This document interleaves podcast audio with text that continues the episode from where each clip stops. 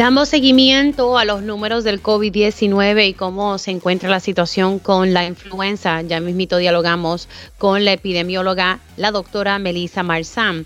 Asimismo, analizamos un poco qué significa para Puerto Rico el hecho de que Biden aprobó más restricciones a las leyes de cabotaje y vamos a analizar también unas expresiones que hizo la comisionada residente Jennifer González. Agricultores están pasando un dolor de cabeza para tener acceso acceso a fondos federales de Regrow. Esto es de la época de María e Irma. También hay elecciones dentro de la Asociación de Maestros. Vamos a hablar con algunos de los aspirantes ya mismito. Y cancelaciones de vuelos por tormentas de nieve en Estados Unidos están provocando un caos en ciertas aerolíneas. Hablamos un poco sobre el distrito teatral en Santurce. ¿De qué se trata esto? Quédese conectado para que se entere. Y hoy tenemos a mi panel político. Así que arrancamos esta primera hora de Dígame la verdad. Con más de 20 años de experiencia en el periodismo, periodismo ha dedicado su carrera a la búsqueda de la verdad. La verdad, la verdad. De frente al grano, con carácter entrevistará a las figuras más importantes de la noticia. Radio Isla presenta a la periodista Mili, Mili Méndez en Dígame la verdad. Muy buenos días Puerto Rico, bienvenidos a otra edición de Dígame la Verdad por Radio Isla 1320. Les saluda Mili Méndez. Gracias por conectar. Hoy 27 de diciembre del año 2022, ya mismito, se está acabando el 2022 y comenzamos el 2023. Y hoy, antes de arrancar con, mi primer tema, estaba mirando las redes sociales y el conejito, el Bad Bunny, eh, con su fundación, ¿verdad? Que él tiene una fundación, está realizando una entrega eh, de juguetes, de regalos hoy. Así que, y se apareció precisamente, Bad Bunny se, se apareció en la entrega de regalos que está haciendo en el Coliseo Roberto Clemente con su fundación que se llama Good Bunny Foundation. Así que eh, aquello está lleno, los niños y familias buscando estos regalos en esta época.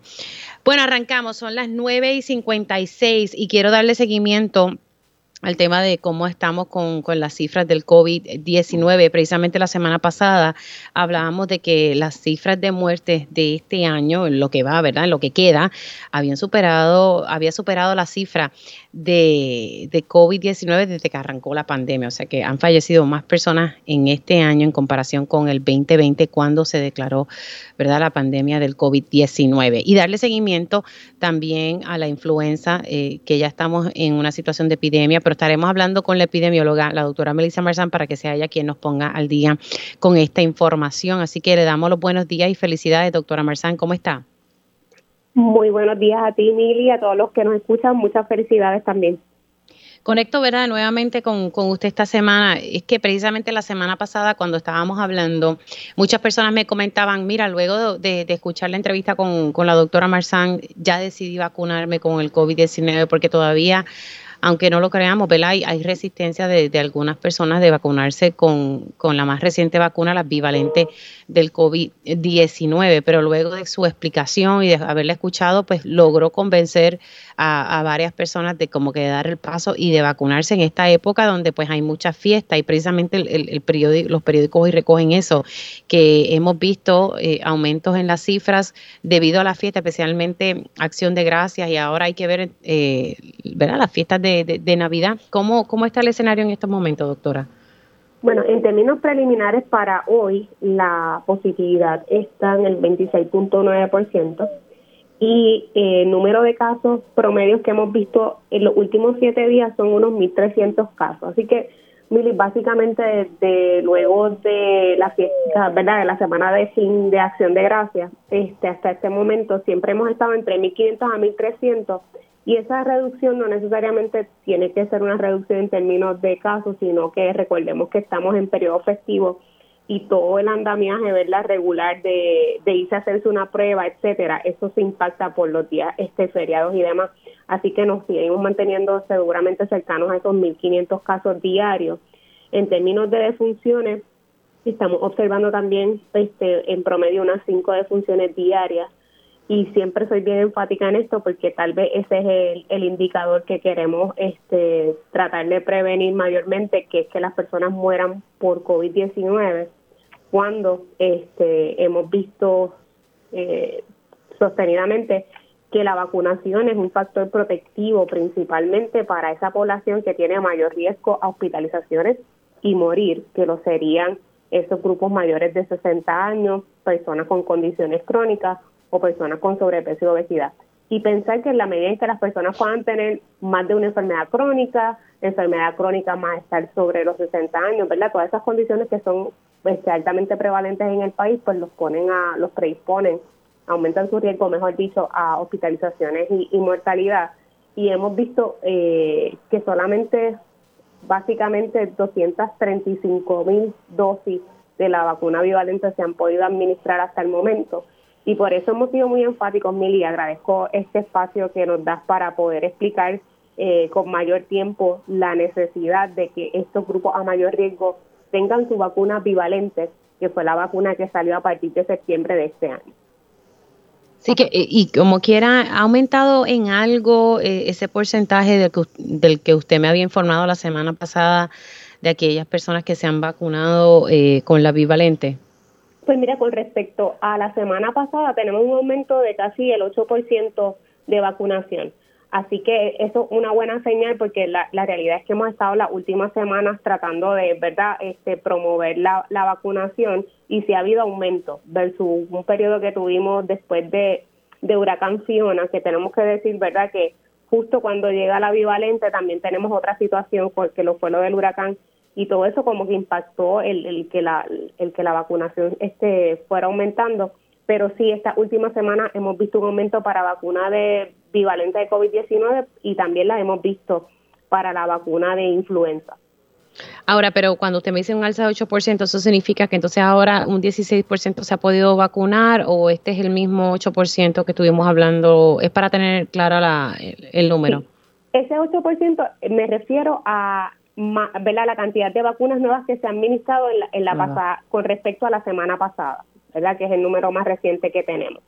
Sin, sin lugar a duda, eso implica eh, cercano al 7, casi 8% también de la población que es elegible a vacunarse para la, la vacuna bivalente. La mayor parte de esas vacunas se han administrado particularmente en los grupos de más de 60 años, así que seguimos haciendo énfasis eh, para que ese grupo pues tenga su vacuna bivalente. Recordemos que lamentablemente cuando hablamos de mortalidad de COVID-19, más del 80% de las muertes se ha dado para ese grupo de edad aquí en Puerto Rico. Este, y de hecho, Mili, lo comentábamos la semana pasada cuando hablábamos, eh, este ha sido el año que más muertes hemos reportado, ¿verdad?, para COVID-19. Y no olvidemos que el mes de enero y febrero eh, tuvimos que reportar lamentablemente muchas defunciones. Estamos hablando de casi el 40% de las muertes de lo que va este año fueron para ese periodo de enero y febrero. Y en parte, ¿verdad? Sabemos que la mortalidad es un indicador tardío de la incidencia. Eh, recordemos eh, diciembre del año pasado, a este momento, Mili, eh, teníamos cercanos a unos 6.848 casos se estaban reportando en Puerto Rico para diciembre del año pasado esta fecha. Ahora mismo nos estamos en esos 1.300, 1.500 casos. Eh, ¿verdad? Hay una diferencia eh, marcada a lo que pasó el año pasado, pero no significa que sea para bajar la guardia. Al contrario, lo que queremos es que las personas continúen eh, promoviendo tanto la vacunación bivalente para sus adultos mayores, como también el resto de las medidas eh, como uso de mascarillas, eh, si usted va a ir a lugares donde están, ¿verdad? Es aglomerado, hay, hay muchas personas en ese lugar. Eh, si usted se siente enfermo, quédese en su casa, no participe de actividades donde pueda exponer a otras personas. Las pruebas MIDI eh, caseras también pueden ser un recurso valioso para las personas conocer su estatus y evitar tener que, ¿verdad?, compartir en otros escenarios donde pueda haber Pero e-, ese detalle de las pruebas caseras me parece importante enfatizar de que hay que reportarlas al Departamento de Salud, ¿verdad? No se haga la prueba en su casa y la deje ahí tirada, coja unos segunditos, vuela unos minutitos y regístrela en el Departamento de Salud. Eso me lleva a, a mi próxima pregunta, doctora. ¿Verdad? Tenemos muchas personas que se hacen las pruebas caseras, que no las registran. Realmente nosotros podemos eh, confiar en, los números que ustedes están pudiendo recopilar, especialmente en esta época festiva. Bueno, la realidad del caso es que las pruebas caseras no son pruebas diagnósticas y no está ninguna persona está obligada a reportarlas al Departamento de Salud. Lo que sí se ha creado es un registro eh, voluntario de pruebas desde que se inició este registro, como unas 30 mil personas han registrado sus pruebas, Mili. Así que para hacer un esfuerzo voluntario, a mí me parece que, que hay personas que siguen reportando. Así que hacemos una invitación a todos los que nos escuchan a que utilicen eh, el registro del Departamento de Salud. Principalmente, Mili, porque si usted da positivo, automáticamente el sistema le va a estar enviando una carta, ¿verdad?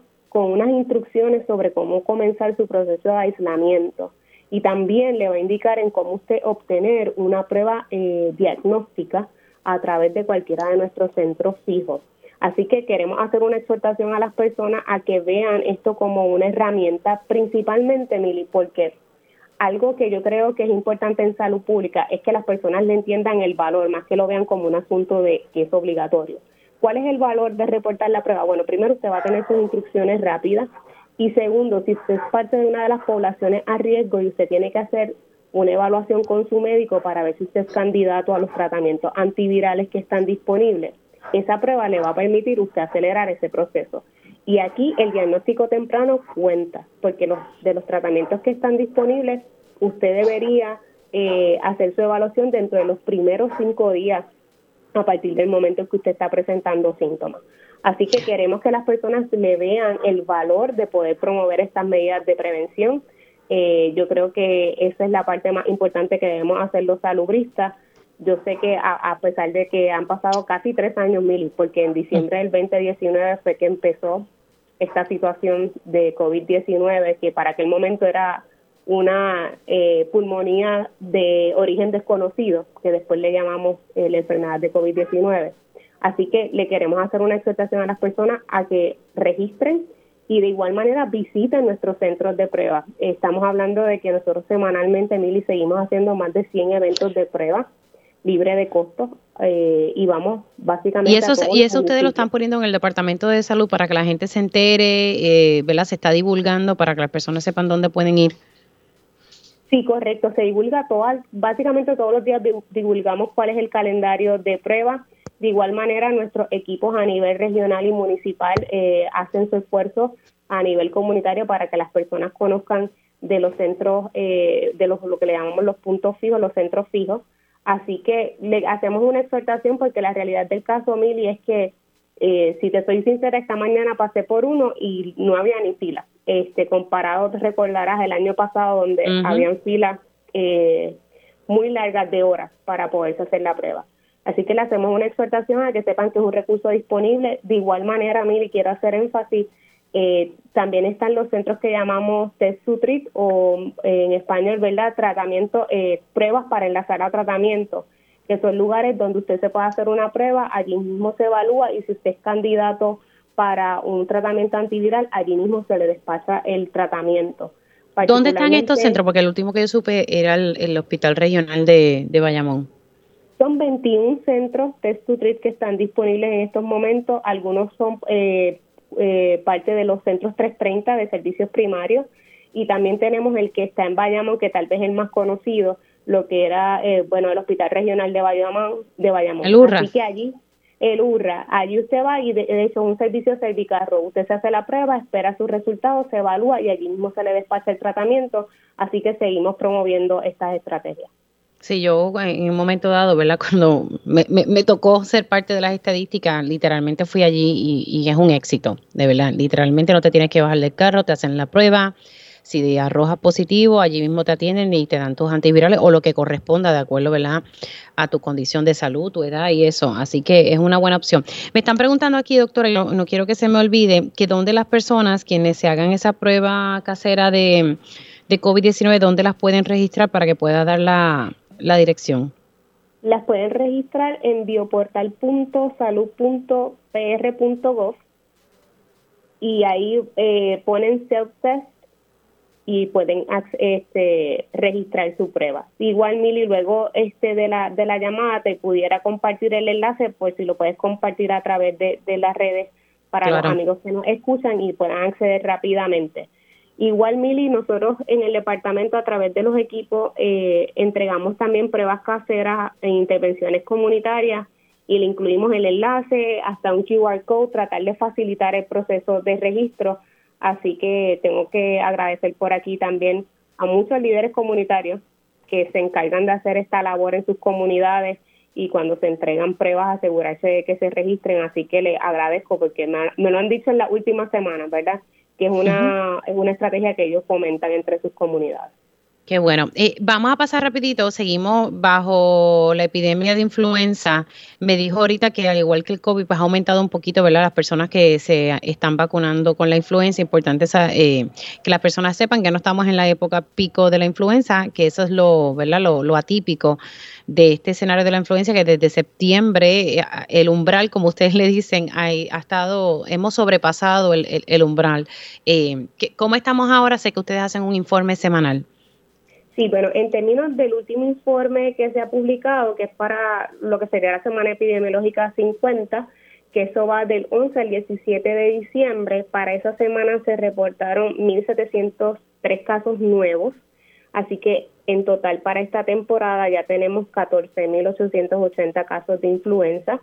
Eh, y siempre lo comparo con la temporada pasada, que para toda la temporada hubo 6.493 casos. Así que todavía no vamos por mitad de temporada y ya este, hemos duplicado la cantidad de casos que tuvimos el año pasado. Para este último informe, la región donde vimos mayor incidencia fue para la región de Caguas, eh, así que es importante, ¿verdad?, que las personas sepan todavía, Mili, el 62% de los casos los vemos ahora mismo eh, en toda la temporada para la población pediátrica y así que hemos sido muy enfáticos en hacer el llamado a los padres y cuidadores a que vacunen a sus niños. La vacuna de influenza está recomendada cada temporada a partir de los seis meses de edad. Así que hacemos ese llamado particularmente porque, mire, en, epidemiología nosotros, ¿verdad? Lo que hacemos es monitorear las enfermedades y ver básicamente cuál sería su comportamiento y para influenza eh, su comportamiento históricamente es que para el mes de entre enero y febrero es cuando vemos lo que llamaríamos el pico de la temporada. Eh, y ciertamente pues estamos hablando de que desde septiembre hemos sobrepasado el umbral de alerta y que de mantener esa tendencia pues todavía faltaría ver ese pico para más adelante en enero. Así que hoy es un buen día para que usted se pare un ratito y vaya a vacunarse. Eh, hay más de 500, hay 533 proveedores eh, de vacunación a través de toda la isla en todos los municipios de Puerto Rico. Así que hacemos un llamado a que puedan ir a vacunarse, este, pues porque es, parte, debe ser parte de nuestra cultura también de prevención, Mili. Este, si ya sabemos que estas son temporadas donde las enfermedades infecciosas aumentan, respiratorias este, aumentan, pues aquellas que podamos prevenir, principalmente el tener que ir a un hospital, lamentablemente las personas que mueren, pues que lo podamos hacer desde ya. Precisamente, ¿cuántas muertes se han registrado en esta temporada relacionadas a, influenza? Hasta el momento solamente tenemos dos muertes por influenza, ambas fueron eh, dos mujeres, una de la región de Caguas y otra de Bayamón. Así que hay que, no podemos entonces bajar la guardia y, especialmente en estos momentos, ver que hay distintas condiciones respiratorias. Por último, regresando al COVID, eh, muchas personas llamaron a la redacción la semana pasada eh, sobre personas encamadas y, sé que usted me había dado la información de cómo, donde creo que es salud, hogar, toca tu puerta, algo así, era lo que usted me había dicho, si podemos repetir la información para beneficio, ¿verdad? De, aquellas personas que tengan algún ser querido, algún familiar que esté encamado y que no se haya vacunado eh, contra el COVID-19. Claro que sí. la iniciativa se llama Salud Toca tu Puerta y pueden llamar al 787-522-3976. 787-522-3976. Así que allí pueden llamar y el equipo de vacunación pues les puede apoyar para coordinar principalmente a las personas encamadas o también verdad personas que tengan difícil movilidad para, para poder este eh, recibir la vacuna el equipo les programa una visita a su hogar Gracias, doctora Melissa Marzán. Cuídese mucho. Felicidades eh, en lo que queda, ¿verdad?, de este año y mucha salud en el 2023. Muchas felicidades a ustedes y que sea un nuevo año con mucha salud, que eso es lo que estamos buscando. Así que gracias, Mili, por el espacio. Cómo no. Ahí ustedes escucharon a la doctora Melissa Marzán, epidemióloga eh, y la principal epidemióloga en el Departamento de Salud. Los números no han cambiado mucho y hay que ¿verdad? tener en cuenta de que muchas personas no se han podido tal vez hacer la prueba, pues estamos en época festiva, ¿verdad? Y como que todos bajamos la guardia un poco. Bueno, son las 10 y 14 y rapidito paso al próximo tema que he querido eh, dialogar con, ¿verdad? Dialogar con mi próximo invitado. Estamos hablando de que el presidente de Estados Unidos, Joe Biden, aprobó nuevas restricciones en leyes de cabotaje. ¿Qué significa esto para Puerto Rico? Y pues quiero dialogar con mi próximo invitado unas expresiones que hizo la comisionada residente sobre los waivers que hemos recibido, eh, o ¿verdad? Las, excepciones que hemos recibido eh, aquí en Puerto Rico debido a las leyes de cabotaje. Le doy los buenos días a José Caraballo Cueto, economista y profesor de la Universidad de Puerto Rico, ahora en el recinto de Río Piedras. Buenos días, ¿cómo está? Buenos días a ti, a toda la audiencia. Muchas felicidades. Igualmente para usted. ¿Qué significa esto de las mayores restricciones? Porque uno lo ve y uno dice, eh, a rayos, ahora sí que nos chavamos. ¿Cómo le podemos explicar esto a, la audiencia?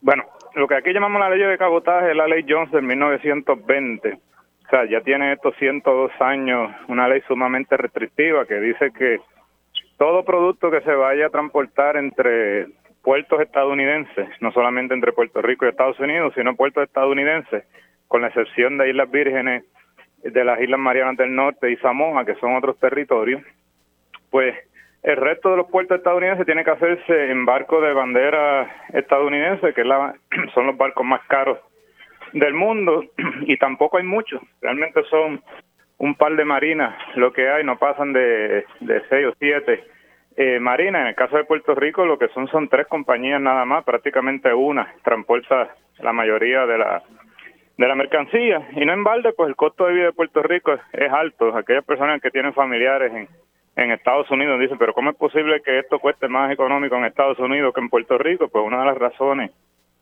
son esta ley de esta ley Jones del, del 1920 eh, y lo triste del caso es que, por ejemplo, en el caso del gas natural, eh, prácticamente no hay barcos en Estados Unidos para transportar esto. Así que muchos estados y Puerto Rico tienen que estar comprando gas natural eh, a Trinidad y Tobago, algunas a veces hasta Rusia, eh, porque el gas natural que sale de, Texas, pues se le vende a, países extranjeros, pero no se le puede, Puerto Rico no puede comprarle porque tiene que transportarlo en, barco de bandera estadounidense, que prácticamente no hay. Lo que sucedió recientemente fue que eh, pues se hizo una orden eh, de este gas natural desde Texas, el, el, barco cargó el, gas y se estacionó cerca de Puerto Rico esperando que le dieran una exención para que aquí tuvimos a punto de tener otro colapso del sector eh, energético porque no había gas natural. Eh, y se proveyó el, el, el, nivel ejecutivo de Estados Unidos, se dio una extensión para que pudiera para ese solo barco, no era ni tan siquiera una extensión de 10 días, como se hizo en el huracán María, para un solo barquito, para que entrar pudiera vender ese producto hecho en Estados Unidos. a Ecoeléctrica, recordemos eso, que fue la situación con Ecoeléctrica, que, que las generadoras privadas tuvieron su, sus crisis también con la generación. Eh, y a raíz de eso es que viene esto. Correcto, entonces pues la, la comisionada residente de Puerto Rico junto a, a otros eh, personas que trabajan en el Congreso, pues dijeron, bueno, vamos a ponerle cortapisas a esto para que el, a nivel o sea, que ella formó parte de esto. Ella formó parte de este esfuerzo, o sea, formó, formó parte de ese esfuerzo y lo que hicieron fue integrar este un párrafo dentro de otro proyecto de ley para que cuando el presidente Biden lo firmara se hubiese obligado a incluir ese lenguaje o si no tenía que vetar el proyecto completo y el cual tenía pues disposiciones que que Biden quería eh, firmar Así que ahí pues se, fue enredado esa nueva esa nueva restricción y ahora va a ser aún más difícil obtener una extensión que sea para un barquito. Así que la legislación básicamente estoy leyendo aquí, se dispone que se requiere esperar al menos 48 horas para que el gobierno federal otorgue una exención temporal en las leyes de cabotaje y se prohíbe otorgar una exención a barcos que transportan carga. ¿Qué significa eso ahí en particular? O sea, que una situación similar con lo del gas natural que tuvimos recientemente no se podría hacer. Sí, es, tratar de seguir protegiendo a estas tres compañías que son las que transportan eh, eh, y se benefician de esta ley Jones eh, de 1920. Y pues ahí los que salimos perdiendo son los consumidores en Puerto Rico. Yo lo que no entiendo es por qué, si Islas Vírgenes pudo hacer el caso para zafarse de, esta ley de cabotaje, por qué los esfuerzos de nuestros representantes no están dirigidos en esa dirección, decir, nosotros queremos no no equidad con respecto a, los estados, equidad con respecto a estos otros territorios. Decir, mira, nosotros eh, el comercio exterior de Puerto Rico se hace a través de barcos, porque aquí no hay carreteras para transportar eh, mercancías, ni para exportar ni para importar. Así que eh, el impacto que tiene esta ley John es sumamente alto que si sí se puede transportar hacia otros países eh, y no está sujeta a la, a la ley Jones, pues es precisamente el problema.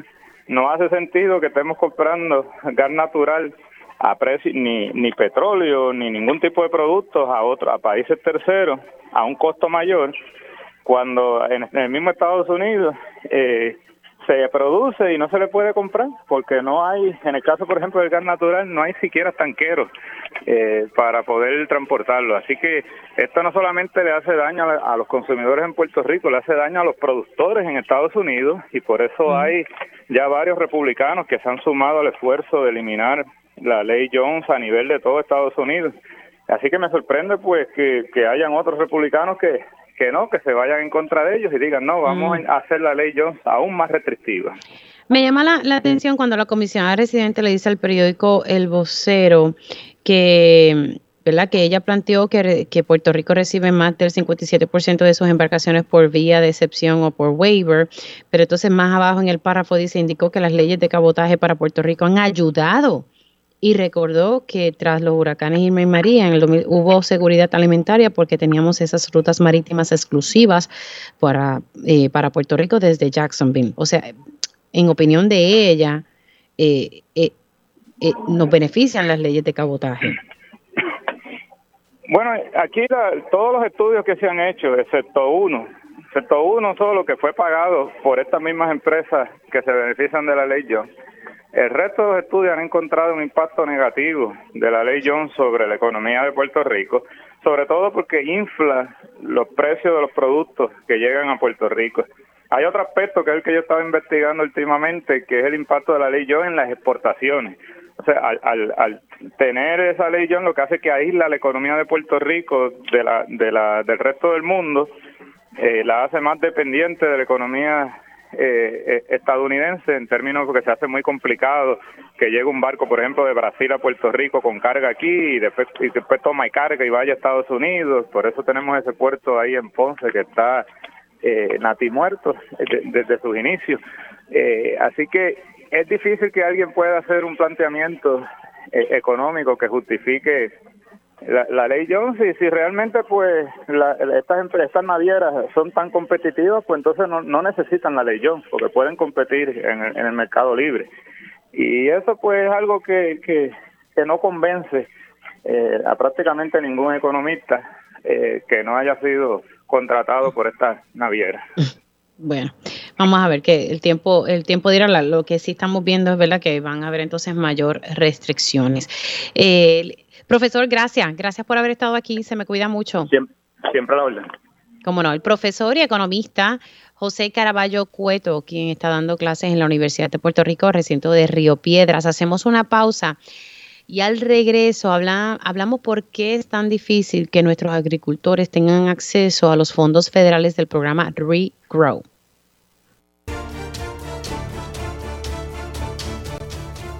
Por Radio Isla 1320. Les saluda Mili Méndez. Gracias por conectar. Vamos a estar hablando ahora sobre los fondos federales ReGrow. Estos fondos son del programa CDBGDR. Estos fondos se, asignaron eh, para la época de María e Irma y tras los efectos que, que hicieron ambos huracanes en la agricultura del país. Y hay unos retos grandes porque estos fondos no están llegando a nuestros agricultores y también aquí los pescadores se, benefician de, de, estos fondos federales que están disponibles. Tengo a Braulio Quintero, él es agricultor en Cabo Rojo de la finca La Corilla y se especializa en el área de la hortaliza. Así que vamos a estar dialogando con él sobre estos retos. Muy buenos días. ¿Cómo está, señor Quintero? Buenos, buenos días, saludos y gracias por tenerme en el programa. Hablemos primero, eh, ¿cuál es ¿verdad? La, situación que han tenido los agricultores con, este acceso a fondos de regrowth? O sea, son fondos que, que están disponibles tras el paso de Irma y María por Puerto Rico. Sí, seguro. Mire, em, desde el principio el, el, proceso ha sido muy engorroso, complicado y, y, y, y hasta atropellado. Em, yo llevo en el proceso un año y medio, quizás hasta un poquito más, yo creo que ya para dos años. Y pues es una, eh, nosotros eh, pedimos una cantidad pequeña de, de fondos relativo a, la cantidad que hay y pues todavía estamos en el proceso ahora mismo. Así que em, estos, estos, estos fondos son de recuperación de lo, como usted bien dicho, dijo, de, de, los huracanes Irma y María. Inicialmente se le dieron los fondos al Puerto Rico Science and Technology Trust, se le quitó a ese programa, se le pasó al, Departamento de Agricultura, por lo menos para mí hubo un periodo como que donde no hubo ninguna comunicación.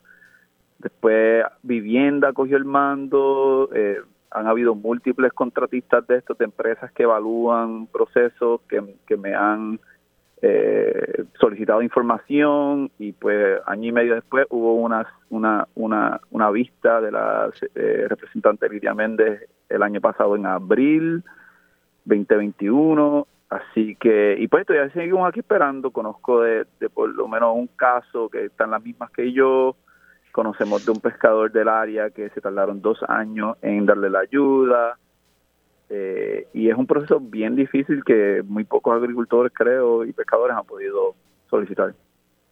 Me llama la, atención, o sea, que este dinero, eh, se, acuerda más o menos cuánto es la cantidad disponible, verdad? ¿Cuánto en fondos eh, Regrow, cuánto están disponibles?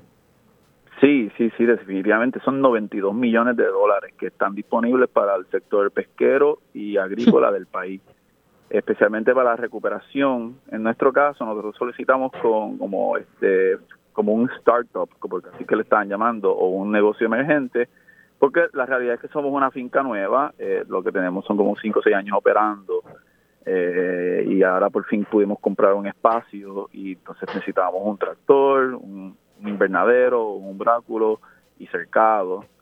Y pues eso es lo que estamos eh, eh, pidiendo, ¿verdad? Eso fue nuestra propuesta, muy, muy por debajo del total eh, máximo que nos podían dar, que eran 50 mil dólares.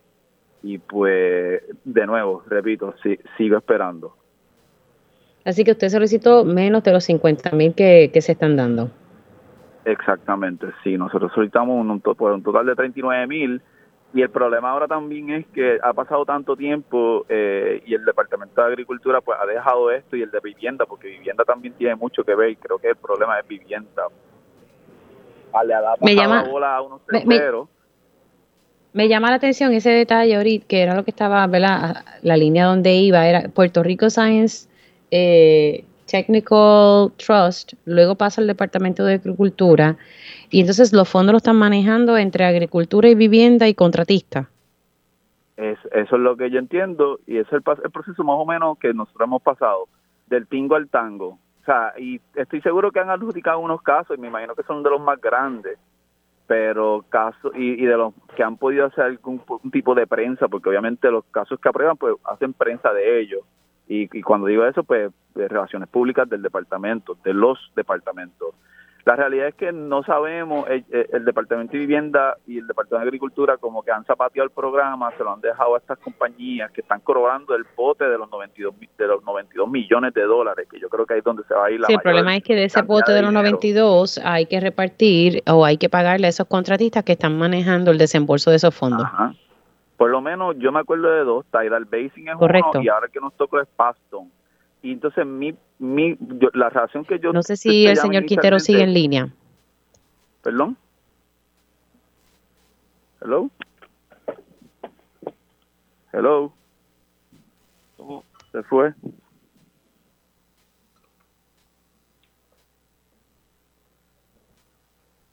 ¿Seguimos en línea con el señor Quintero?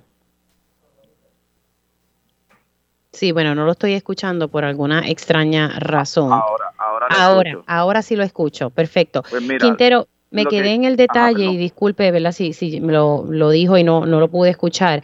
Entonces, básicamente ese dinero, porque de esos 92 millones tienen que salir los fondos para estas, estas, contra, estas compañías contratistas para administrar ese desembolso. Definitivamente, definitivamente, de ahí salen los dineros, entendemos nosotros, ¿por qué se me va la conexión? Perdón. Esa es mi conexión que esté mala. Bueno, no lo estoy escuchando. Este, sí, no sé si es mi conexión. Puede ser mi conexión. Señores, estamos en, línea telefónica con el, el señor eh, Braulio Quintero, él es agricultor en Cabo Rojo, en la finca La Corilla. Estamos hablando de los fondos del programa Regrow. Eh, son fondos que se asignaron para aquellos agricultores y también eh, eh, nuestros pescadores que se hayan impactado tras el paso de María e Irma, que tuvo efectos en, nuestra agricultura. Y el reto que me estaba diciendo, que me estaba explicando el, el señor, el agricultor Quintero es que pues ha sido un dolor de cabeza. Él lo, él lo, describe como un proceso atropellado y complicado. Él, en, el caso de él, eh, que tiene. Una, una finca que se dedica eh, a, la, a cosechar y a tener, eh, en el área de la hortaliza, año y medio, casi dos años, me dice él que está tratando de solicitar estos fondos que están disponibles. Me estaba comentando que más o menos se pueden solicitar hasta 50 mil dólares y que lamentablemente él lleva casi dos años tratando de solicitar 39 mil dólares, ¿verdad? Para que su finca corra. Y ya se llevaron a cabo vistas públicas eh, en, en, abril del 2021 por parte de la representante Lidia Méndez. Estamos hablando de 92 millones de dólares que están disponibles eh, para eh, esta área y lamentablemente pues no, no, no se ha dado este, bueno, me dicen que se escucha el invitado, que la que no se está escuchando soy yo, así que vamos a ver si entonces puedo entrar por otra vía. Vamos a hacer una pausa porque ya me toca la pausa. Eh, vamos a hacer una pausa y entonces regresamos con más información aquí en Dígame la verdad.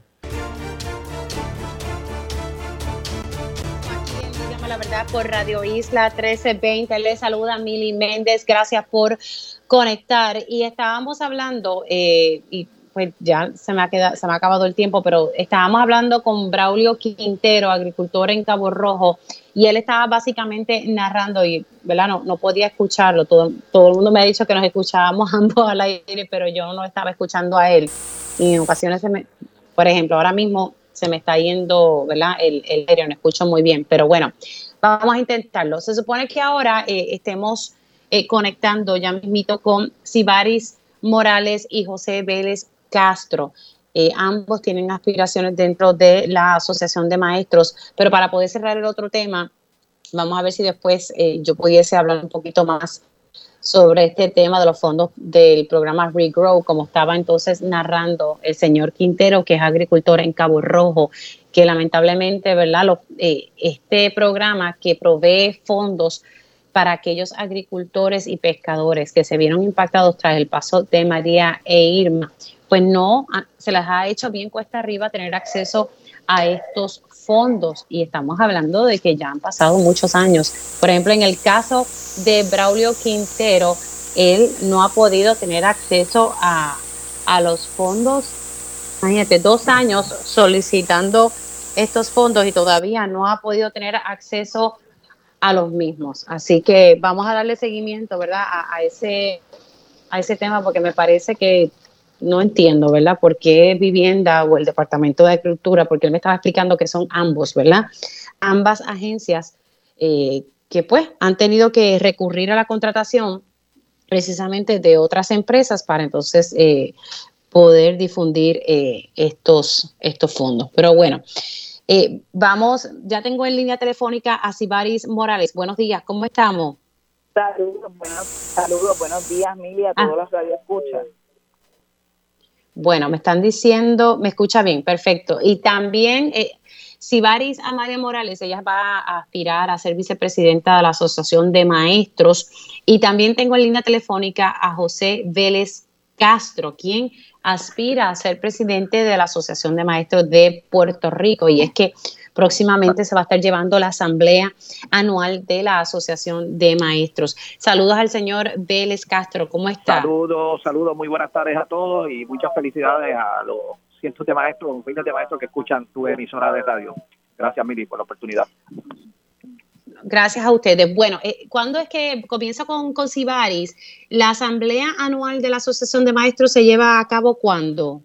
El 29 de diciembre de este año 2022 en el Hotel Sheraton Convention Center, eh, ¿verdad? Allí vamos a tener nuestra asamblea donde nuestros delegados que ya a su vez han sido seleccionados en sus juntas locales se presentarán para, para los trabajos de la asamblea que conllevan no solamente las elecciones, sino también eh, estaremos hablando de las enmiendas que se hacen al reglamento, eh, ¿verdad? En ese momento. Ok, cuando estamos hablando de enmiendas, ¿qué tipo de enmiendas ustedes están buscando hacer el reglamento? Se someten una serie de enmiendas de diferentes, ¿verdad? cuerpos que pueden ser de comités, como pueden ser en este caso eh, delegados o miembros de juntas, que pueden así, pues, eh, someterlas Ahora bien, nosotros tenemos en esta ocasión unas 17 enmiendas de las cuales me preocupa muchísimo porque habla de, asuntos, ¿verdad?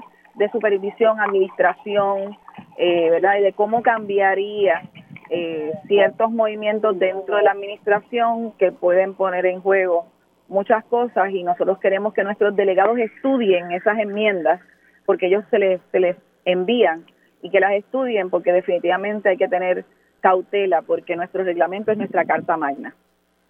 Ahora, eh, paso con, con José Vélez Castro, quien está aspirando a ser presidente de la Asociación de Maestros. ¿Qué lo lleva a usted a, lanzarse, a aspirar a este cargo? ¿Qué, cambios usted busca realizar dentro de la asociación? Mira, Mili, eh, primero que nada, gracias por la oportunidad. Eh, primero que, que todo, eh, esto es un cambio que ya desde hace bastante tiempo el maestro retirado y el maestro activo están pidiendo.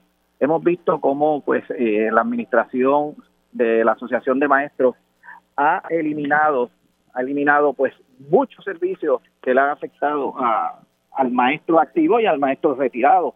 Hemos visto cómo el maestro pues, jubilado está sufriendo todo lo de su retiro. Aquí el maestro jubilado perdió eh, y no se ha dado un aumento a sus pensiones, eh, perdió su aportación patronal también, y todo esto nos lleva a nosotros a trabajar por estos maestros que por muchos años le rindieron a Puerto Rico y a la educación, y pues ahora nos toca a nosotros, esta nueva eh, generación, reconstruir todo esto pues que la asociación y los servicios pues se han perdido hemos visto pues como... Pero ¿cómo, ustedes buscan reconstruir? Porque la realidad es que la situación del país eh, la sabemos todos y, pues todo el mundo aquí se ha visto eh, perjudicado ante los recortes y las decisiones de una Junta de Control Fiscal. ¿Cómo usted, cuál, cuál es la ruta para hacer esa reconstrucción dentro de la Asociación de Maestros? Mira, eh, tenemos que diferenciar lo que es una construcción y una reconstrucción. La construcción ya es algo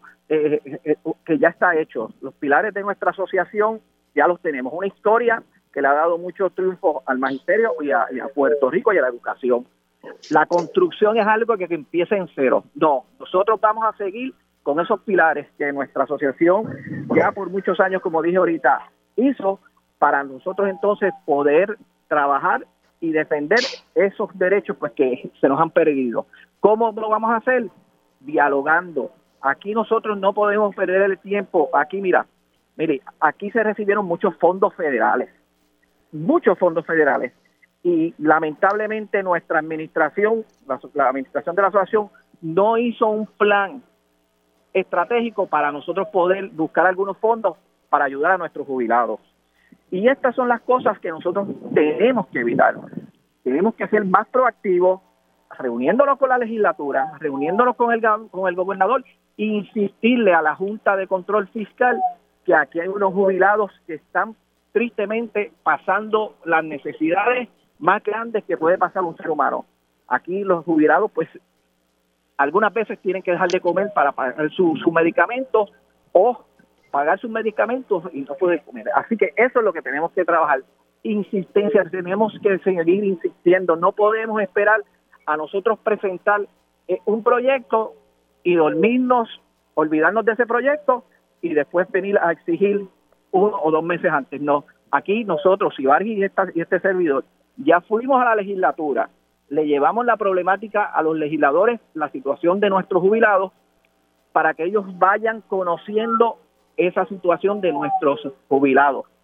Ellos nos dijeron y nos comprometieron en que vamos a buscar las alternativas con la Junta de Control Fiscal, porque tiene que ser así, porque la Junta es la que está fiscalizando todo aquí, para entonces identificar este bono que le dimos a, los, empleados públicos, que el año que viene se identifiquen de todos estos recaudos del gobierno para que se le pueda dar a, los jubilados una aportación y también su bono. La realidad es que lo que se nos había explicado en el pasado sobre ese bono fue que eh, la, ¿verdad? al hacer las elecciones eh, aquellas especiales de que se avalaban, ¿verdad? Que se aprobara el plan de ajuste de la deuda del gobierno central, ¿verdad?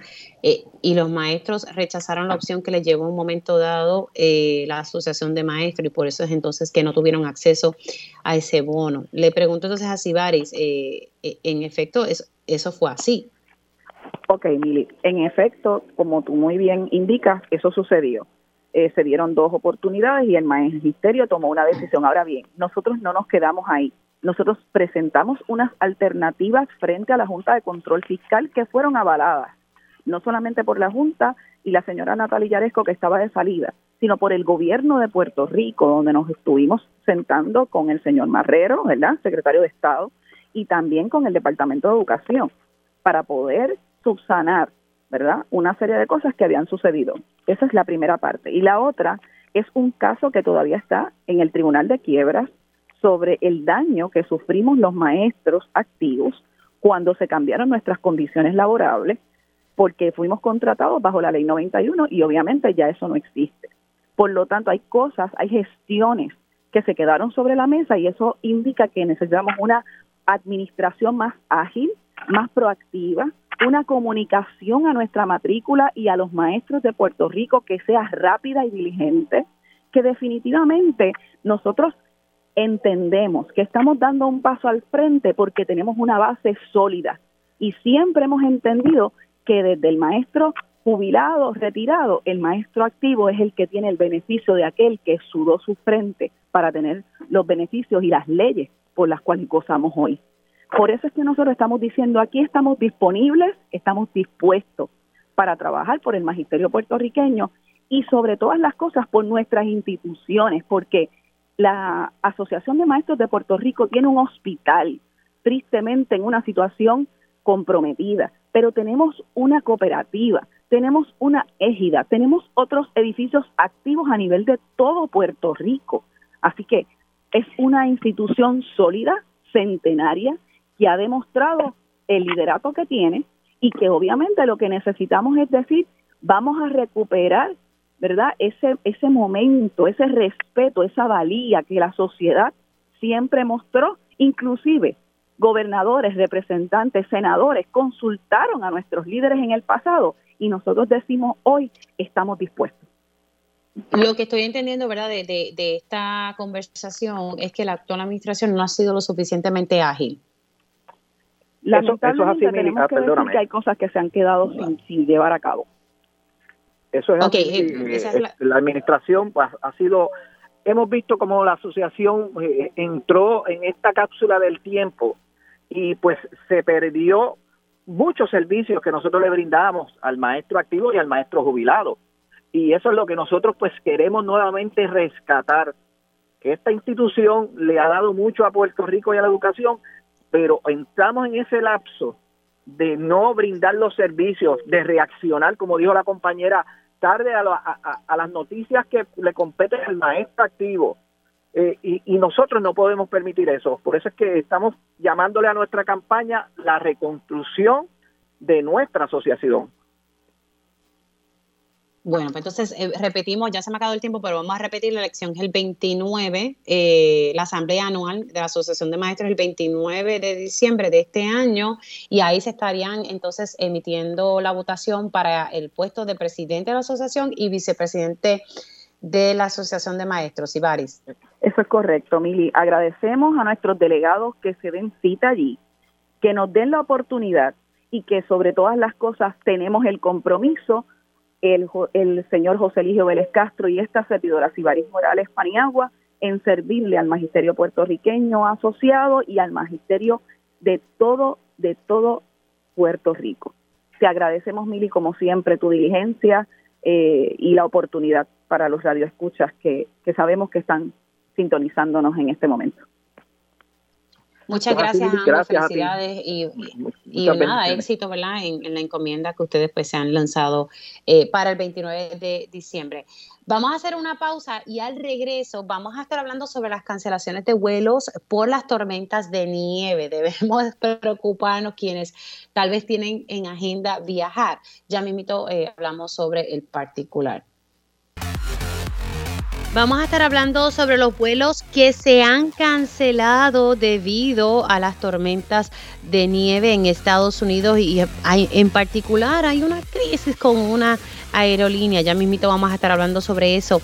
Y se busca crear el distrito teatral en Santurce. ¿De qué hablamos?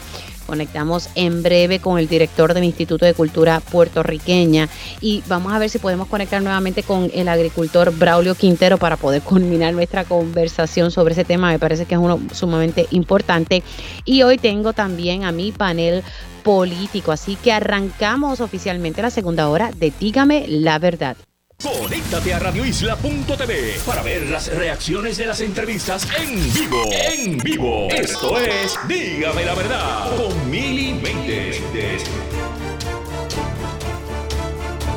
Y ya estamos oficialmente en la segunda hora de Dígame la Verdad por Radio Isla 1320. Le saluda Mili Méndez. Si usted se perdió algún detalle de la primera hora de Dígame la Verdad, recuerde que está la versión podcast de este y otros programas de Radio Isla 1320. Lo que tienen que hacer es conectar a través de radioisla.tv y también está la versión de Facebook Live. Usted entra a la página de Radio Isla a través de la cuenta de Facebook y ahí va a ver todos los programas eh, que se transmiten eh, a través de la cuenta de Facebook, por el Facebook Live. Así que seguimos con, la información y, sé que todos han estado muy pendientes a las cancelaciones de los vuelos a raíz de, esta, de estas tormentas de nieve y que han provocado ya la muerte de unas 50 personas en Estados Unidos. Y es que también hasta en Miami cayó un poquito de, nieve. Ahí estamos viendo ¿verdad? los efectos del cambio climático. En lugares donde pues no nevaba, pues se está viendo también que que está nevando y por otro lado unas temperaturas bajísimas, eh, cosas que ¿verdad? No, no, son comunes en estas zonas. Pero quiero hablar con el amigo Wilson Santiago de Mochileando un poco sobre las cancelaciones de vuelo. He estado siguiendo un poco eh, la cuenta y hay una crisis con una aerolínea en particular que ha sido un caos total. Will, ¿cómo estás? Buenos días. Buen día, Mili. Felicidades a todos. Saludos. Igual, igualmente para ti. Cuéntame cómo ha sido este proceso. Se, había dicho que por lo menos aquí en el aeropuerto Luis Muñoz Marín las cancelaciones ¿verdad? Se, se redujo un poco, pero hemos visto que hay como una seria seria crisis con la, aerolínea Southwest, como que no se preparó, bueno, aunque uno no se puede preparar para estas cosas, pero su servicio al cliente no ha sido el mejor. Este, Southwest específicamente, ¿verdad? Y, muchas personas no, saben que Southwest es la aerolínea más grande en el mercado doméstico de Estados Unidos. Para que tengas una idea, al año transportan más de 120 millones de personas en Estados Unidos. Eh, y Southwest técnicamente está teniendo lo que llamamos un meltdown, un colapso como aerolínea. en los pasados días, ayer cancelaron un 70% de los vuelos Hoy a las 9 de la mañana ya tenían cancelado más del 65% de los vuelos para hoy. Así que estamos hablando, Mili, de, de decenas de miles de personas varadas en este momento en los aeropuertos en Estados Unidos y eh, su servicio al cliente, sus líneas telefónicas están colapsadas, su página de internet está que no da abasto con mucho glitch.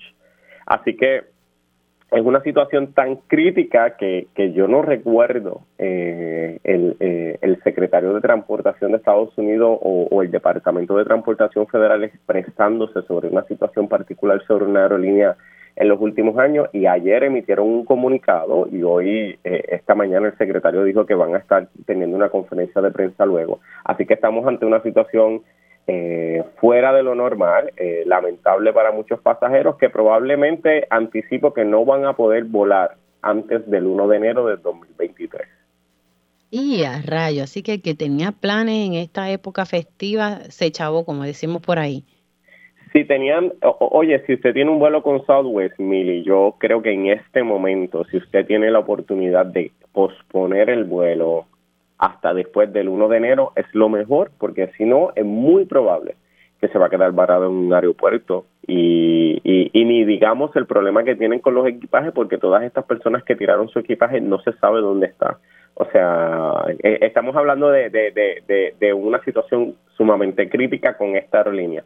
Las demás aerolíneas tienen problemas, Mili, pero por ejemplo ya han ido mejorando, casi todas eh, en los últimos dos días han mejorado el ritmo de, de, retomar vuelos y han bajado los porcientos de cancelación. Para que tengas una idea, American Airlines, tan reciente como hace pasado, eh, hace dos días atrás, tuvieron cero cancelación de vuelos. Sí tuvieron atraso en el 30% de sus vuelos, pero no hubo ningún vuelo cancelado. Así que eso son buenas noticias. Las demás aerolíneas poco a poco, Delta, United, Spirit, eh, JetBlue, Frontier se están poniendo al día poco a poco. Yo anticipo que se van a tardar como cinco o seis días más a lo que llegan al ritmo normal. Ay, Dios mío, no me asuste que, que hay viajes por ahí en agenda. Eh, ay, padre, pero los viajes, por ejemplo, a Nueva York, todo está transcurriendo con normalidad. Pues, pues mira, este, eh, los viajes a New York, eh, yo conozco dos personas que ayer viajaron de Puerto Rico a New York, viajaron relativamente bien, eh, no tuvieron ningún tipo de problema. Sí estamos viendo problemas en, en los grandes hubs eh, de, de, lo que son los aeropuertos de Southwest. Porque Mili? Porque es un efecto dominó. Por ejemplo, eh, Southwest específicamente, al ser la aerolínea más grande en el mercado doméstico, cancela vuelos. ¿Qué van a hacer estos pasajeros? Comienzan a buscar vuelos en otras aerolíneas desde esos hubs. Y esto comienza a saturar también el mercado y comienza a poner la cosa más difícil para las otras aerolíneas que también tenían la, las condiciones del tiempo afectando. Así que, que, que aeropuertos como lo son Baltimore, Houston, Orlando, Fort Lauderdale, eh, Boston, eh, Filadelfia son aeropuertos que vamos a ver muchos problemas en los próximos días. Y yo, ¿verdad? Eh, lamento decir esto, pero probablemente hasta el 1, el 2 o el 3 de enero eh, vamos a tener muchísimas personas varadas en los aeropuertos. Algo importante, Mili, para los derechos de los viajeros. Eh, si usted queda varado porque la aerolínea no tiene personal, como es el caso de Southwest, usted tiene derecho a que la aerolínea le busque un hospedaje eh, o le facilita alimento, le emita un reembolso. Así que yo le recomiendo a todas estas personas que están en esa situación que vayan a la página del Departamento de Transportación Federal, al Customer Service Dashboard y busquen sus derechos para que puedan dialogar con los empleados de las aerolíneas. Claro, pero, pero entonces no tienen ese mismo derecho si es por las condiciones del tiempo, ¿verdad? Si es por las condiciones del tiempo, no, aunque Mili, yo siempre le digo a las personas, lo mejor que puedes hacer es ir con la mejor actitud hacia los empleados a ver qué tú puedes conseguir. Las aerolíneas no están obligadas, pero a veces cuando vamos con las mejores actitudes le explicamos la situación, que sabemos que es difícil. Las aerolíneas dan la milla extra. Yo he leído ya decenas de historias de personas que quedaron varadas por el mal tiempo e incluso las aerolíneas le facilitó para que se quedara en un lugar para dormir, así que siempre con buena actitud. Y una observación, Mili, eh, a las personas, por favor, tengan paciencia con los empleados de las aerolíneas, ellos están recibiendo insultos 24/7. Y ellos no tienen culpa, o sea, uno no controla las condiciones del tiempo.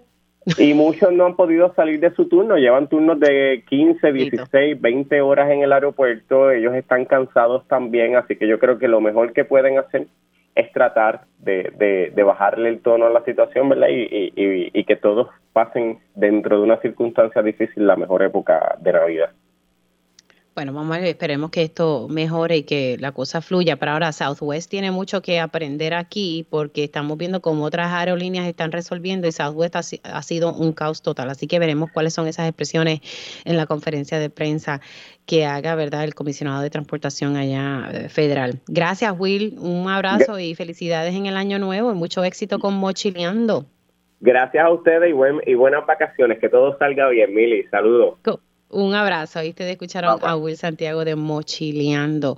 Bueno, son las 11 y 5 y dejamos ¿verdad? las malas condiciones del tiempo y regresamos acá a, a Borinquen. Vamos a hablar un poco sobre la iniciativa que hay para crear un distrito teatral en Santurce y para hablar sobre esta iniciativa tengo al director del Instituto de Cultura Puertorriqueña, Carlos Ruiz. Buenos días, ¿cómo estamos? Muy buenos días, buenos días, Mili, bueno escucharte. Igualmente, igualmente y felicidades en esta época festiva. Y le acompaña en línea telefónica Marcos Carlos Cintrón. Él es director de teatros del Instituto de Cultura Puertorriqueña. ¿Cómo estamos? Muy bien, buenos días. Muy buenos días y felicidades. Bueno, comenzamos con, el director. Hablemos ¿verdad? un poquito de cómo surge eh, esta iniciativa de crear un distrito teatral. Me, llamó mucho la atención y, me gusta la idea, vamos a hablar un poquito para que nuestra audiencia se vaya enterando. Sí, mira, eh, primero el, eh, lo que es el área de Santurce.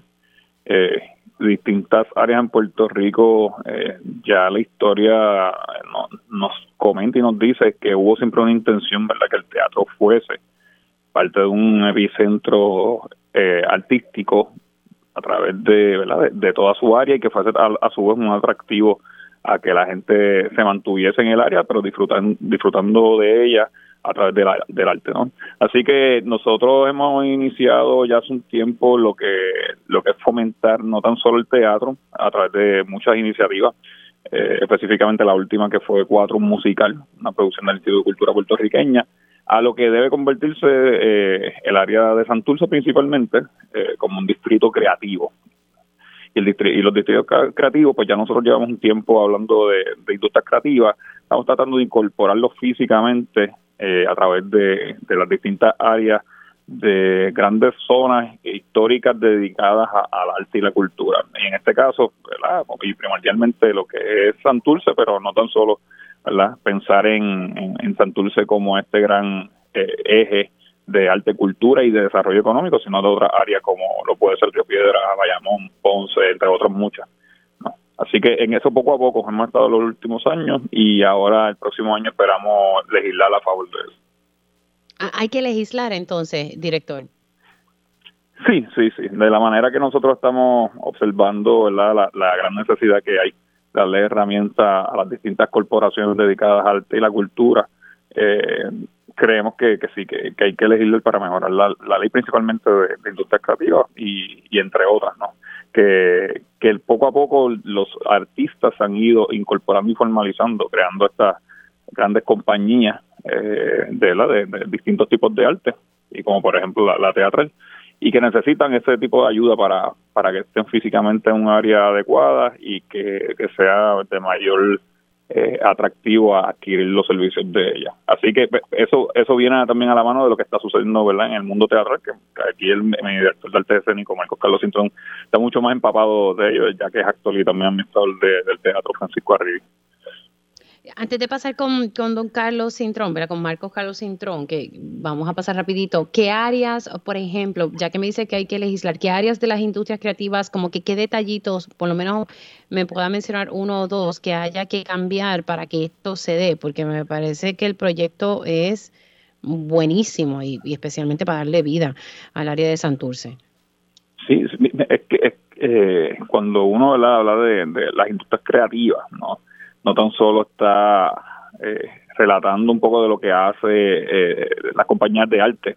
Aquí hay que incluir las de diseño, hay que incluir las de herencia, como las bibliotecas, este, archivos, este, tenga que ver con patrimonio. Así que lo que lo que estamos ponderando es que se amplíe ¿no? esta gran base de definiciones que puede incluir a toda esta gran gama de, la de creatividad y arte, eh, tanto por ejemplo como librería, eh, hasta diseñadores que puedan convivir, pero que también puedan beneficiarse. De esto sin olvidarnos que Puerto Rico es una de las mecas del arte y, la, principalmente de, del arte y del performance a través de, todo el mundo.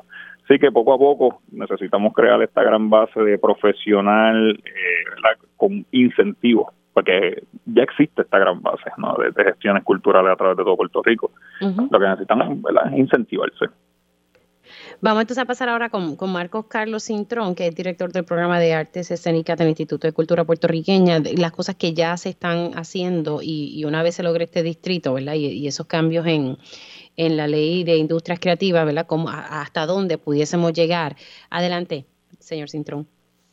Saludos y, y de verdad este tema es bien importante, sobre todo este año que luego de la pandemia estamos retomando todo lo que es la producción teatral y ha sido un año excelente para, para nuestro sector. Parte de la, de la iniciativa viene como seguimiento a un sector que ya tiene distintos teatros que todavía siguen operando y que estamos trabajando para las mejoras, desde el Centro de Bellas Artes, el Francisco Riví, Victoria Espinosa, el Choricastro. Es un área donde, donde tenemos cuatro, cuatro teatros funcionando y que están constantemente todas las semanas en producción. Son, son para diferentes tipos de público. Lo que queremos es una coordinación y crear un área donde la gente venga y se sienta segura y no tan solo trabajar lo que es la parte teatral, sino esto incentiva la economía de todo el sector, también en la parte de gastronomía y entretenimiento. Eh, pues básicamente los primeros pasos han sido trabajar con nuestras dos estructuras del instituto, que es el Francisco Arribí y el Victoria Espinosa, se está eh, trabajando con la fachada, que ya cambiamos las marquesinas y eso es un atractivo diferente ahora mismo cuando la gente pasa, es, más, está hermoso, vamos, esa es la palabra. Y ahora estamos trabajando con, con los cambios internos también de, de nuestros dos teatros, trabajos con sonido, LED, poniendo, poniendo el día ambos teatros para entonces hacerlos más atractivos no tan solo para los productores, sino para las personas que nos visitan y la otra parte es la coordinación, la coordinación entre, entre todos los, espacios que estamos produciendo aquí en Santurce para apoyarnos con la agenda, que por ahí entra Cultural PR también. También hay otra iniciativa que, que es de parte de la Dirección Ejecutiva del Instituto de Cultura, que es la red de teatro, para que haya una coordinación y una facilidad en la, en la producción de eventos, que los productores puedan estar claros que, cuáles son los requisitos, cómo conseguir estos requisitos y cómo trabajarlos de manera más fácil, ser facilitadores en fin, son varias iniciativas que se están uniendo, empezando por la rehabilitación del área, que, que, que, que las fachadas y todo el espacio esté apto y en condiciones para recibir público, y trabajando con las producciones y teniendo siempre en agenda proyectos que, que se complementen entre, entre todos los espacios. Así que, y, sé que recientemente, ¿verdad? En, el Francisco Arribí eh, tuvieron como tuvieron un musical, si mi memoria no, no, me falla, y que fue sumamente exitoso y se busca, ¿verdad?, seguir teniendo eh, distintas obras y que estén ahí corriendo constantemente. Sí, esa producción que menciona es Cuatro, un musical que, que es una comisión del Instituto de Cultura para apoyar lo que es el teatro musical y la nueva dramaturgia también de puertorriqueños. Para viene el Festival de Teatro Puertorriqueño que comienza desde la última semana de febrero hasta el final de junio que la mayoría de sus piezas van a ser aquí en el área de Santurce, entre Bellas Artes, Francisco Arribí, Victoria Espinosa. Igual hay una iniciativa que va a los centros culturales para poder llevar el teatro a diferentes áreas y descentralizar lo que es la cultura, pero en, su mayoría la mantenemos en lo que queremos que sea el Distrito Cultural, que es una iniciativa que estamos retomando que ya existía, que se había trabajado, por eso es que esta área tiene tantos teatros también, y una visión de Francisco Arribí hace muchos años de que, de que tengamos nuestro Broadway aquí en el área de Santurce, nosotros como instituto estamos apoyando, eh, eh, retomando esa idea y apoyándola con las herramientas que tenemos. Ya Carlos mencionó la parte de las industrias creativas, que va a ser muy buena incluir esta, esta nueva visión y nueva ley para poder apoyar a, a los diferentes gestores culturales que, que trabajan las industrias creativas, creativas. En fin, el teatro ha tenido un buen año. Lo que queremos hacer es participar del apoyo de estas producciones, de nuestros espacios de teatro que tenemos aquí en Santurce que sean para mí eh, los para ellos, para los productores y que sean de fácil eh, acceso. A veces una producción no se puede dar porque no hay la facilidad de cómo hacer todo el papeleo, el proceso, es complicado y lo que queremos es facilitadores también y que, la, y que el sector de, de Santurce tenga este atractivo para todos los productores y para el público que venga y se sienta cómodo y le guste estar en esta área también. Además de que fomenta nuestra cultura, o sea, estamos reviviendo una zona que necesita vida. O sea, vamos a ser honestos, muchos edificios que están abandonados, sí, que hay uno que otro que se están eh, rehabilitando, como decimos, pero y, tener este tipo de atractivo a mí me parece que, que es eh, excelente en este momento. Sí, sí, A, largo plazo también, eh, estamos diciéndole al mundo que tenemos un gran acervo cultural eh, envidiable y que no tenemos nada que comparar al, resto del mundo y que necesitamos también que el visitante, aquel que venga a Puerto Rico, venga y consuma que es verdad eh, sumamente necesario que haya un, gran mercado para que hayan aún más producciones de las que estamos sucediendo. Vuelvo y repito, tenemos el talento, tenemos excelentes productores, eh, técnicos, actores, actrices, dramaturgos, tenemos de todo, ¿no? tenemos todo el equipo para que Puerto Rico se convierta también en lo que es hoy día, ¿verdad? a través de la música y, del conocimiento popular eh, a nivel internacional, pero el teatro también lo tiene. Y ¿verdad? que vengan aquí a Puerto Rico a, disfrutarlo, pero también que puedan viajar nuestras compañías, ¿verdad? que es el sueño de, muchísimas otras. Eh, pues creo que ese, ese es el, ese es el, el canaceto, pero están sucediendo, están sucediendo muchas cosas. Eh, a través de la artes escénicas, sin quitarle, ¿verdad? Que, y hablando de Santurce, tenemos ahí un, gran ecosistema que no tan solo depende del teatro, sino que también tenemos las compañías de baile, tenemos los museos, tenemos eh, las distintas eh, escenas de artes plásticas, así que Puerto Rico y en específicamente el caso de Santurce es de un, tenemos un gran potencial para que esto se convierta en una una no tan solo a nivel de Puerto Rico, sino a nivel internacional eh, de atractivo turístico. Definitivamente, y yo espero que esto se dé pronto. Sé que esto es paso a paso pero verdad que, primero que se den esas enmiendas a, la ley de industrias creativas para dar paso a este esfuerzo esperemos ¿verdad? Que, se pueda alcanzar por el bien de, del país y por el bien de nuestra clase artística, de que, incluye no solamente los actores, sino también los productores, a todos los técnicos. Necesitamos generar también empleos eh, para todos esos talentos que tenemos aquí en Puerto Rico. Quiero darle las gracias al director del Instituto de Cultura Puertorriqueña y también a, Marcos Carlos Cintrón por haber entrado aquí en, en Dígame la Verdad para hablar de este proyecto que me parece que es genial. Me encanta, me encanta la idea, así que les deseo mucho éxito. Gracias, gracias a ti. Muchas gracias, siempre bueno, Emilio.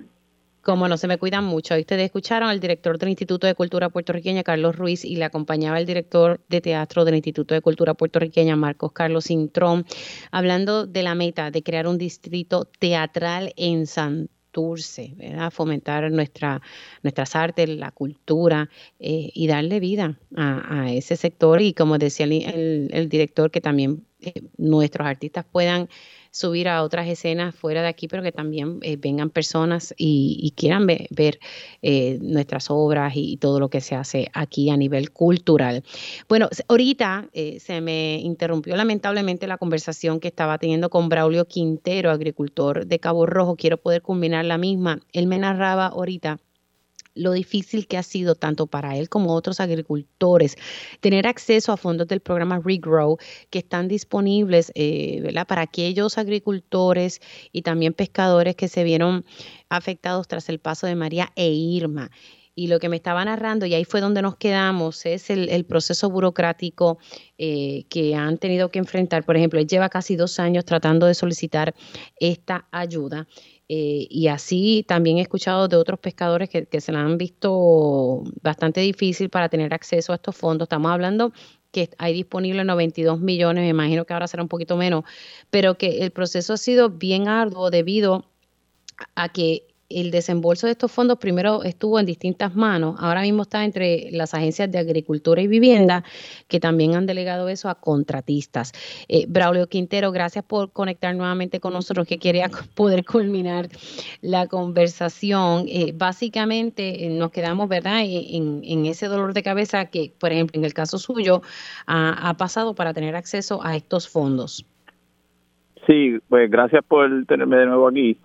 Eh, sí, pues mira, yo quería explicarte que en todo este proceso hemos tenido tres diferentes filtros de evaluación repetitivo. O sea, es el mismo tipo de evaluación, excepto que lo hacen diferentes entidades. En este caso, el último paso de evaluación, que le llaman el copywriting, eh, pues simplemente chequear los mismos papeles que ya ha entregado dos veces, eh, lo tiene la compañía Paston. Antes de Paston fue Tidal Basin. Entiendo que el Puerto Rico, el Fideicomiso de Ciencia y Tecnología de Puerto Rico, que es la entidad inicial a quien se le dan los, los, millones de dólares desde el Departamento de Vivienda, tenía otro contratista adicional. Eh, así que eh, es como que eh, un, proceso demasiado de, complicado, demasiados pasos para, para uno, lo que en inglés le llaman grants, porque esto es como un grant que te da el gobierno. Y hay otras entidades que solamente pasan, que yo conozco, de personal conocimiento, que solo pasan un nivel de evaluación, se le da o no se le da. A esto han sido múltiples niveles de evaluación que han atrasado y retrasado el, el, el proceso y, pues está terminando el 2022 eh, y, y todavía no, no tenemos contestación si se nos va a dar, si no nos van a dar. De hecho, lo último que me dijeron en parte fue que yo no era bona fide y eso nunca ha sido un, un, un, obstáculo y ahora lo presenta Paston como, ah, mira, es que tú no eres bona fide, ah, es que en la, en la, en la cotización no incluiste el IBU, ah, es que ahora con el IBU puede ser que te pases de, de, del máximo permitido y muchas excusas y, y, pues cosas, no sé, es como que a ver como un cánsate nene, a ver si ya me quito y, y para no que no me den el dinero. No sé, a, eso llego a pensar. Y eso, ¿verdad? Eh, eh, tú me estás denunciando esto y, yo estaba leyendo ahorita en el, periódico El Vocero que reducen la proyección de producción agrícola en la isla, ¿verdad? A raíz de los desastres naturales, el Departamento de Agricultura ajustó eh, la, la, proyección que tenía para el 2024, que, que, pensaba o tenía la intención de aumentar en 50% la producción de alimentos para la isla y lo ajustó ahora a un 40% debido a los daños del huracán Fiona. Eh, y yo digo que esto va, se va a tener que seguir reduciendo si no se tampoco se le, se le dan las ayudas que están en estos momentos disponibles, ¿verdad? Eh, para que la agricultura eche para adelante, para que los pescadores echen hacia adelante. Así que lo que estamos viendo es mucha burocracia en, en el proceso, en resumen.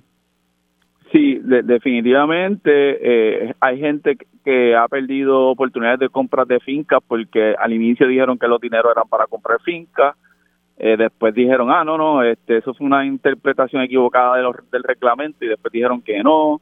So, hay gente que han invertido dinero de su bolsillo para que para que este dinero también que ofrece el Departamento de Vivienda y Agricultura para adquirir propiedad, para poder sembrar, eh, pues después pues eso cambió. O sea que es, una inconsistencia continua de los, de los departamentos, ambos, de, de y, y, y dejadez del programa que nos ha dejado pues a la merced de estas personas, de estas entidades de Estados Unidos y evaluadores y contratistas, y, y pues como el gobierno, el, el Departamento de Agricultura y Vivienda de seguro no tienen el personal, pues nosotros nos han dejado allí esperando y, no sé cuántos casos se han adjudicado, no sé cuánto dinero se ha, repartido del total, porque en realidad el gobierno a través de su departamento no comunican, no son transparentes, uno no sabe nada de nada, nunca.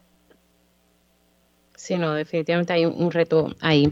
Quiero darle las gracias, Quintero. Eh, vamos a ver si yo le puedo dar seguimiento a, a dónde están los chavitos de, de, Regrow, ¿verdad? Fondos que están ahí disponibles hace, hace mucho tiempo. Se me cuida mucho, mencionar algo rapidito antes que se vaya, que el gobierno podría incentivar y ayudar a los pequeños agricultores y aumentar ese por ciento de la proyección para el año que viene. Pero siempre nos echa a un lado como un sector insignificante los pequeños agricultores y no se les da el apoyo que necesitamos. Si fuéramos miles de, pequeños agricultores apoyados por el gobierno, ese, ese nivel de producción aumentaría pero el gobierno se enfoca en las grandes fincas de Santa Isabel, los productores de 100, de 100 cuerdas de plátano y todos estos productores que son pequeños, grandes comparados con nosotros y que viene un huracán, se los lleva enredado y se queda el país, ah, sin guineo, ah, sin plátano. Mm. o sea, que el gobierno también tiene que reformar la manera que hace su acercamiento hacia la agricultura, especialmente cuando hay un clima que está cambiando y unos mercados que están cambiando. Bueno, le, doy las gracias, ¿verdad?, por servir de ejemplo eh, para que las personas sepan, ¿verdad?, cómo va la cosa, porque eh, se ha estado hablando de, esta lentitud eh, y la verdad es que como que la cosa no, no mejora. Gracias, don Braulio, se me cuida mucho. Felicidades. Gracias a usted y felicidades, sí. Cómo no. Ahí ustedes escucharon a Braulio Quintero, agricultor en una finca en Cabo Rojo, y pues narrando eh, el dolor de cabeza que ha sido tener acceso a los fondos del programa Federal Regrow, eh, fondo federal disponible para aquellos agricultores y pescadores que se vieron afectados por el impacto de María e Irma en Puerto Rico. Hacemos una pausa y ya regreso a mi panel político. Bueno, y ahora regreso aquí en Dígame la Verdad y voy con mi panel político eh, que hoy me acompaña el licenciado Ramón Luis Nieves. Buenos días, licenciado, ¿cómo estamos? Buenos días, buenos días a ti, Mili, eh, a Orville y a la gente que nos está escuchando por Radio Isla. Muchas felicidades a todos y a sus familias en esta Navidad. Y también le doy los buenos días al licenciado Olvin Valentín. ¿Cómo estamos? Muy bien, muy bien. Buenos días, Mili, Ramón Luis, y, saludos a todos los que nos escuchan. Muchas felicidades. Y mira, y, y agrego al compañero, amigo, representante Denis Márquez. ¿Cómo estamos? Saludos, muy buenos días, Mili, muy buenos días a todos los radioescuchas compañeros del panel, muchas felicidades en estas Navidades. Bueno, hoy arranco de, inmediato, luego de decir que, eh, diantre, que, que, buenas vacaciones la de, la, de Ramón Luis por allá. Me las disfruté mucho, me las disfruté mucho viéndolas a través de Instagram. Arranco de inmediato, ahorita estaba hablando con un agricultor, retomé la conversación con él, con Braulio Quintero, un agricultor en Cabo Rojo, quien está denunciando pues la burocracia y las capas eh, los filtros que hay eh, en la evaluación a la hora de, ¿verdad? de dar estos fondos Regrow, que son fondos que están destinados para aquellos agricultores y pescadores que se vieron impactados tras el paso de María. Y la realidad es que la cosa ha ido a suero de brea. estamos hablando de 92 millones de dólares y, solamente desde principios de diciembre el periódico El Vocero está tocando este tema y lamentablemente a dos años que se creó este programa eh, Regrow, eh, solamente se ha podido desembolsar 29% de los fondos disponibles que han ido a beneficiar al 14% de quienes pudieron solicitar. Vivienda eh, no pudo precisar cuánto se ha ido en gastos administrativos, que sabemos que lamentablemente la mayoría de los fondos se van, a, gran parte de los fondos se van ahí. Esto antes lo, estaba eh, administrando Puerto Rico Science Technology Trust, luego pasó a Agricultura y al parecer eh, Vivienda es quien tiene ahora el control absoluto de esto. Y me da, me da pena porque en el caso de Braulio Quintero lleva dos años solicitando estos fondos y cada vez como que le dicen eh, cosas nuevas, lo último que le dijeron era como que, que, que no como que se pasaba eh, de la, del límite, ¿verdad? De las ayudas que ellos están otorgando, que son 50 mil dólares más o menos. Él estaba solicitando 39 mil. Nada, en resumen, que ha sido un, dolor de cabeza. Comienzo con Ramón Luis, voy luego con Olvin y, cierro con, con Denis. Pues mira, eh, esta, esta nota que, comentaste hoy, eh, eh, parece ser y, lo que ha sido la, la tendencia luego del huracán María, precisamente, de un, lugar, un país que recibe eh, todo el dinero del mundo para atender unos problemas eh, urgentes en vivienda, en energía, en agricultura, y vemos a un gobierno local eh, poniendo capas de burocracia que realmente lo que han hecho es, a que a pesar de tener dinero para resolver unos problemas, el dinero no llegue y que si tú me dices que de dos mil y pico de, de, o sea, de una cantidad eh, ¿verdad? Este, grande de solicitudes se ha podido atender una ínfima cantidad eh, que realmente ha sido ha podido ser desembolsado para eh, agricultura y, pescadores. De hecho, aquí, en la nota está eh, de, de, dos, de casi 3.000 solicitudes recibidas para este programa, han, han desembolsado fondos solamente para 414 solicitantes. Eso quiere decir que los otros dos mil y pico están eh, atendiendo unos requisitos burocráticos que le impiden resolver el problema. Y eso lo hemos visto también en la misma vivienda, que el nuevo departamento de la vivienda realmente se han podido atender muy pocas eh, solicitudes de, vivienda, de construcción desde el 2017, ¿verdad? Eh, y eso pues es lamentable. Yo creo que a veces los países tienen uno de los problemas. O no tienen dinero para resolver eh, los retos que tiene su población, o tienen muchísimo dinero y no saben administrarlo bien. Y eso es lo que ha pasado en esta y en otros renglones de nuestra vida, eh, particularmente desde el huracán eh. No sé, a veces pienso como que, que aquí la mayoría de los fondos se van en estos contratos que se dan para administrar estos, estos fondos. Pasa con Olvin y luego con Denis Márquez. Sí, el, el programa Regrow cuando se presentó se, se trajo como algo que transformaría la agricultura, que rescataría eh, este sector y que, y que promovería el que más personas se involucren en la agricultura. Y al principio, así aparentó ser, había muchas personas, particularmente agricultores jóvenes, que se veían atraídos por estos programas, pero lamentablemente, según fue pasando el tiempo, vimos que, que no, no fue así. En realidad, es otro mecanismo eh, de, de, politiquería que se proyecta como, como algo que se está haciendo positivo por la agricultura, pero los agricultores y el sector de la agricultura en realidad no están viendo esos efectos. Ah, como, como estabas comentando, hay agricultores que llevan años esperando eh, el proceso de las solicitudes fue uno bien complicado, que requería mucha documentación y unos procesos y una burocracia eh, que para un agricultor, particularmente un agricultor joven o, pequeños agricultores, lo hacía bastante difícil, si no imposible. Sin embargo, para las grandes empresas de agricultura, pues que tienen una infraestructura de administración, oficina, empleados, pues tal vez podían un poco navegar eso. Y esto trae el mayor problema porque eh, si no se promueve el desarrollo de la agricultura, particularmente en,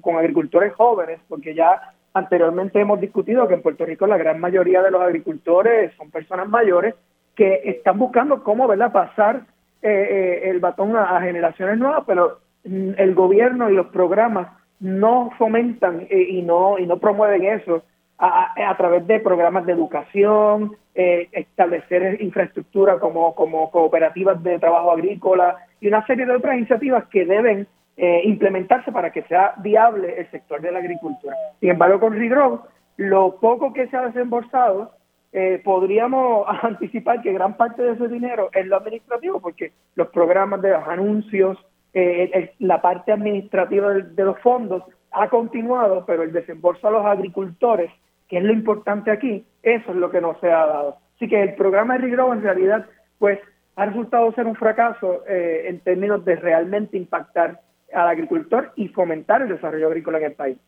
Tengo que hacer una pausa, pero regreso entonces voy con el turno del representante Denis Márquez. Hacemos pausa y regreso con mi panel político.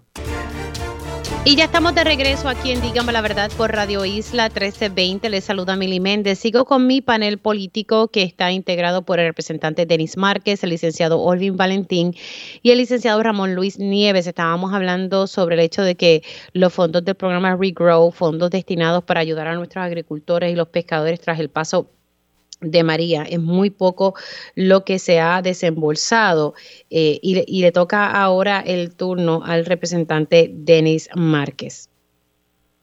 Bueno, nuevamente saludos. Como tú señalabas, muy poco lo que se ha desembolsado. Ese es el, el, el concepto de muchísimos otros programas, no importa el, el tema, ¿no? Lo poco que se ha desembolsado. Ahí está el asunto obviamente que de, la desconfianza con el gobierno de Puerto Rico, uno no conoce eh, eh, los requisitos que se establecen desde los que son los dueños de los fondos en términos de si esa realidad de esos requisitos son factibles eh, de cumplir en Puerto Rico.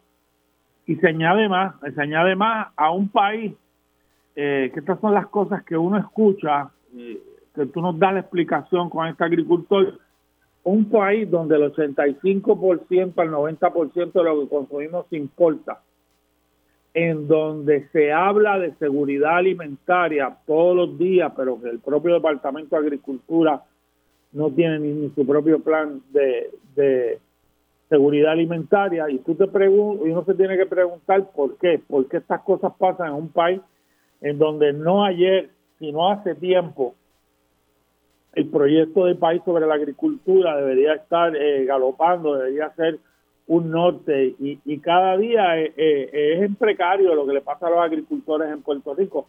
Más allá de los embates naturales, más allá del asunto del clima de Puerto Rico, es una realidad terrible en este país con lo que sucede.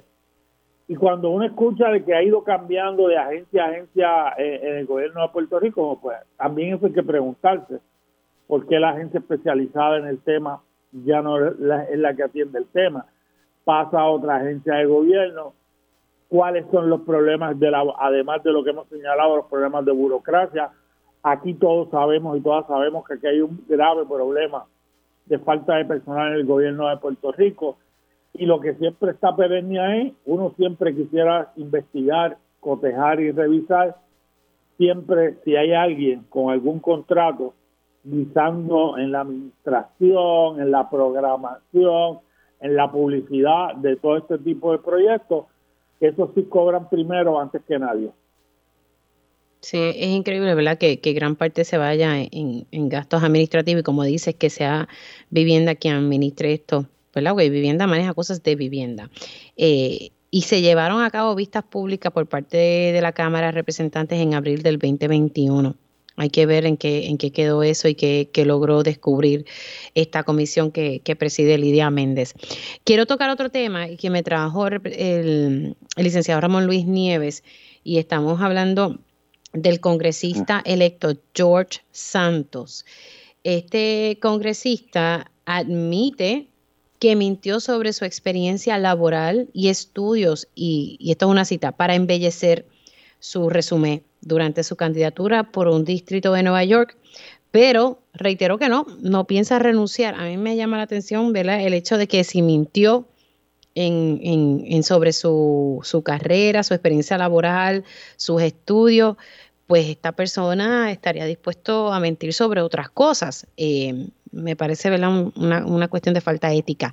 Eh, voy, voy contigo, Ramón, porque me, me, propusiste el tema y sé que le ha estado seguimiento. Literalmente me quedan seis minutos, así que dos minutos para cada uno de ustedes para poder elaborar sobre, sobre este tema. Voy con Ramón, luego con Olvin y sigo con, con Denis.